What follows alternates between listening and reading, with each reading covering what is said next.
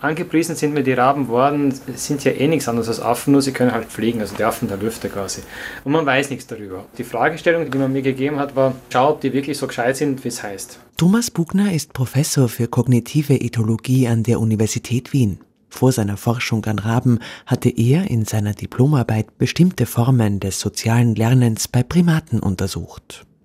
Das Verhalten respektive die Intelligenz von Rabenvögeln zu untersuchen, galt im Vergleich dazu unattraktiv und war kaum erforscht. Wie ich angefangen habe, Mitte der 90er Jahre an Raben zu arbeiten, kann ich mich noch gut erinnern, wie ich einen öffentlichen Vortrag gemacht habe.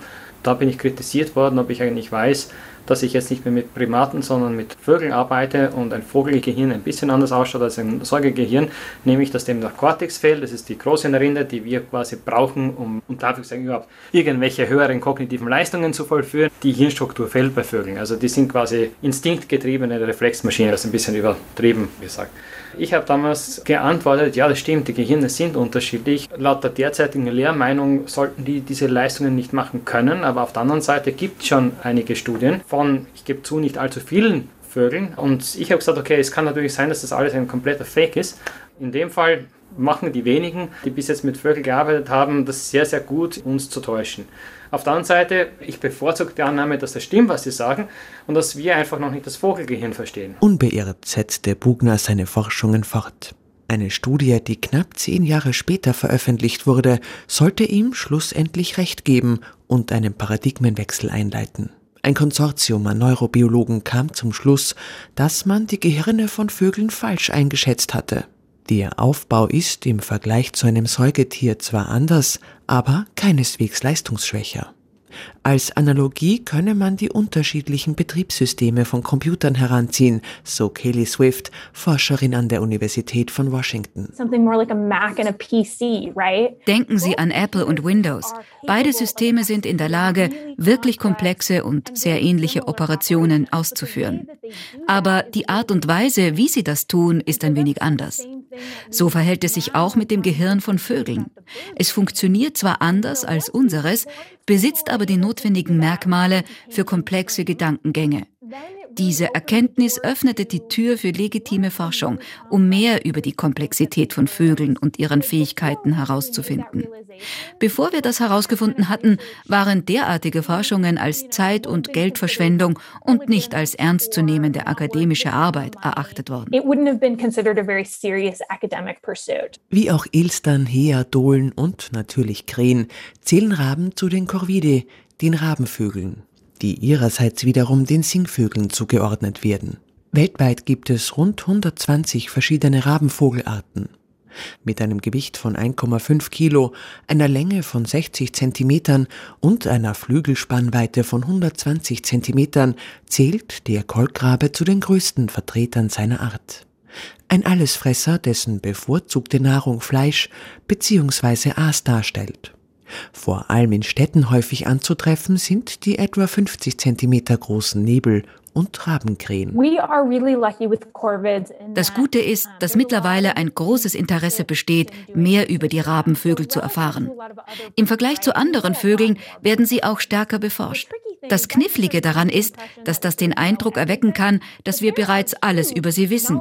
Es gibt aber auch bei auffälligen Dingen noch große Lücken, etwa was die Nachtruhe betrifft. Hier in der Stadt Seattle gibt es zwei verschiedene Schlafstellen von Krähen. Beide bieten Platz für ungefähr 15.000 Vögel.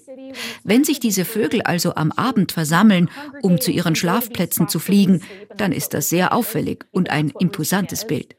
Die Bewohner nennen dieses Naturspektakel auch den Himmelsfluss voll Krähen.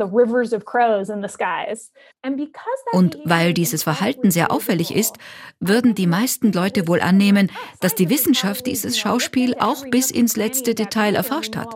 Und wir wissen auch viel darüber. Allerdings beschäftigen uns nach wie vor grundlegende Fragen wie, schlafen die Krähen jede Nacht am gleichen Ort, im gleichen Nest? Schlafen sie immer bei ihrem Partner oder ihrer Familie? Studien zu solchen Nischenthemen bis hin zu Fragen wie, gibt es neben dem Menschen andere Tiere, die über ein Bewusstsein verfügen, sind im Kommen. Und je mehr wir vor allem über ihre emotional-kognitiven Fähigkeiten lernen, desto mehr Forschung wird folgen. Die Dole, ein kleinerer, kompakter Vertreter der Rabenvögel mit weißblauen Augen und einer Fülle an charakteristischen Lauten, kommt in der Berichterstattung seltener vor. Fast banal könnte sie für Außenstehende etwa im Vergleich zu den klugen Kolkraben wirken. Aber schon der Zoologe, Nobelpreisträger und Verhaltensforscher Konrad Lorenz war von den äußerst intelligenten Tieren angetan. Lange vor seinen Forschungen an Graugänsen, im Jahr 1926, begann er das Verhalten von freifliegenden zahmen Dohlen zu erforschen. Neben Rangordnung, dem Misstrauen gegenüber Neuem oder dem gemeinsamen Mobben von Feinden dokumentierte er auch das komplizierte Liebesleben der monogamen Tiere. Wie etwa von der Dole mit dem Namen Rotrot. Verlobt mit Gelb-Grün im Herbst 1927 umgepaart Januar 1928, von da verlobt mit Blau-Gelb, Mai 1928 von ihm verlassen, verschollen im März 1930. Auf insgesamt 127 Seiten beschrieb Konrad Lorenz im Jahr 1931 seine Beobachtungen für das Journal für Ornithologie unter dem Titel Beiträge zur Ethologie sozialer Korviden. Er hatte die Versuche im Jahr zuvor gezwungenermaßen beendet. Nach einem Autounfall und anschließendem Spitalsaufenthalt fand Lorenz nach seiner Rückkehr nur noch eine Dole vor. Das Weibchen mit dem Namen Rotgelb. Die Kolonie war, wie er dokumentierte, aufgrund einer vollkommen ungeklärten Katastrophe davongeflogen oder zugrunde gegangen. Wie alle vereinsamten Vögel sang Rotgelb, nachdem die erste Verzweiflung überwunden war, fast ununterbrochen. Ich habe schon früher erwähnt, dass die Dohlen in ihrem Gesange Ausdruckslaute bringen. Neu war es mir aber, dass eine besondere Stimmung eines Vogels sich in seinem Gesange ausdrücken kann. Der Q-Ruf stellte fast ausschließlich mit wenigen dazwischen gewobenen anderen Lauten den Gesang der einsamen Dole dar.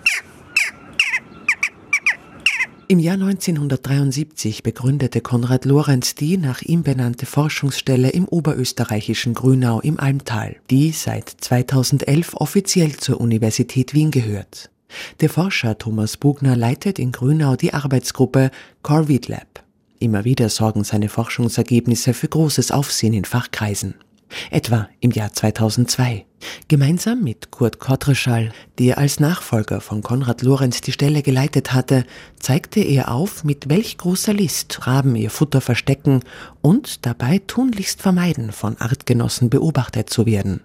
Der Forschung rund um das taktische Denken lag eine Arbeit von Wissenschaftlern aus Cambridge zugrunde.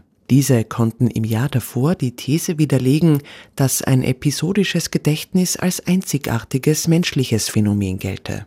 In ihren Experimenten konnten sie beweisen, dass sich eine amerikanische Heerart merken kann, wann sie wo welches Futter versteckt hat. Und da kann man nicht nur nach hinten schauen, also wie war es früher, sondern man kann mit dem gleichen System auch in die Zukunft blicken und sagen, okay, wie wird es sein? Man kann sich vorstellen, was passieren sollte. Auch diese Fähigkeit konnte man dann mit den gleichen Vögeln nachweisen. Also die haben bis zu einem gewissen Grad diesen Mental Time Travel drauf, also ein bisschen nach hinten, ein bisschen nach vorschauen. Und das war revolutionär. Besonders wenn es um ihre Lieblingsnahrung Fleisch geht, verstehen Raben keinen Spaß.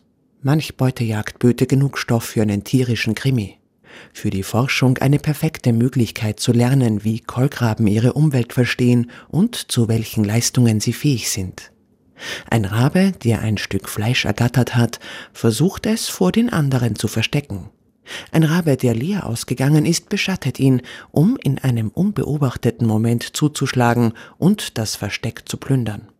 In einer Reihe von Verhaltenstests konnte Bugner mit Kollegen im Jahr 2004 nachweisen, dass Raben die Perspektive anderer einschätzen können. Das wiederum erlaubt ihnen, die Intention von anderen vorherzusagen und sich also in andere hineinzuversetzen. Nicht nur wissen, was der andere machen wird, sondern auch, warum er das macht, weil er eben bestimmte Intentionen hat oder weil er bestimmtes Wissen hat. Und das läuft unter dem Schlagwort Theory of Mind. Und da hat man auch gesagt, dass das eine der großen Bastionen von der Menschheit ist. Das Katz-und-Maus-Spiel von Raben, die ihr Futter verstecken, beziehungsweise von Spionen, die ihrerseits versuchen, anderen die Beute zu stehlen, hat eine weitere große Intelligenzleistung zur Folge. den Sieg des Geistes über die Kraft. Was ich eben beobachtet habe, ist, dass Raben, die eben nicht so gut zum Fleisch können, gar nicht versuchen, sondern sich einfach auf den Bäumen daneben hinsetzen und zu warten, bis einer wegfliegt und dem nachher nachfliegt und dem dann die Verstecke ausräumt. Das ist natürlich dann eine tolle alternative Strategie, wo es jetzt dann nicht mehr darum geht, wie stark bist du, sondern wie smart bist du. Im Jahr 2019 konnte Bugner in Verhaltenstests zeigen, dass Emotionsübertragungen, etwa die Übertragung von Frust auf andere Artgenossen, auch bei Raben vorkommt, was neue Hinweise auf die grundlegende Entwicklung von Empathie gibt. Eine für die Öffentlichkeit aufsehenerregende Fähigkeit ist der Gebrauch von Werkzeug. Eine ganz spezielle Krähenart, die auf der pazifischen Inselgruppe Neukaledonien vorkommt, sorgt regelmäßig für Aufsehen. Die Tiere verwenden nicht nur Werkzeuge an sich, sie gebrauchen auch Werkzeuge, um an andere Werkzeuge zu gelangen wodurch sie zu den Stars unter den Rabenvögeln avancierten. Zu Recht auch. Also sie sind wirklich unglaublich, was sie alles machen mit den Werkzeugen. Der Hintergrund wiederum, evolutionär gesehen, auf dieser Insel gibt es keine Spechte, aber es gibt sehr viele Insekten, die ihre Eier in die Baumrinden reinlegen, sich die Larven da dann geschützt entwickeln können. Das sind zum Teil Riesenbrummer und die fressen die Krähen gerne. Das war, glaube ich, der evolutionäre Rahmen, die eben solche Fähigkeiten pushen können, dass sie anfangen, an diese Nahrung mit Werkzeugen zu kommen. Und dann können sie eben Werkzeuge nicht nur benutzen, sondern auch super herstellen und auch modifizieren und was weiß ich was. Also wirklich toll. Allerdings, nur weil andere Rabenvögel keine Werkzeuge benutzen, bedeutet das nicht, dass sie es nicht könnten. Und dann war das große Aha, dass Kollegen aus Cambridge auch mit Saatkrähen ähnliche Versuche gemacht haben. Und Saatkrähen sind Krähen, die es bei uns da gibt, die in freier Natur bis jetzt, zumindest weiß man es nicht, dass sie jemals ein Werkzeug benutzt haben, und wenn man denen in Gefangenschaft das Benutzen von Werkzeugen lernt, relativ einfache Dinge lernt, zum Beispiel nehmen einen Stein und schmeißen da rein, dann kommt auf der anderen Seite was raus dann können Sie unglaublich schnell generalisieren. Also wenn Sie mal das Prinzip von einem Werkzeug verstehen, dann fangen Sie an, alles Mögliche mit Werkzeugen zu machen. Dann kann man Ihnen keinen Stein mehr geben, dann nehmen Sie einen Stock. Dann gibt man Ihnen keinen Stock, dann brechen Sie sich einen Stock ab und so weiter.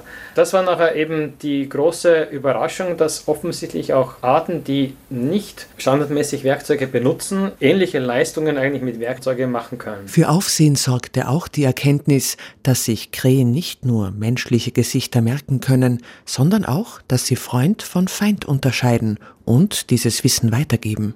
Allerdings, so die Forscherin Kelly Swift, dürfe man nicht in die Falle tappen, dieses Verhalten zu vermenschlichen.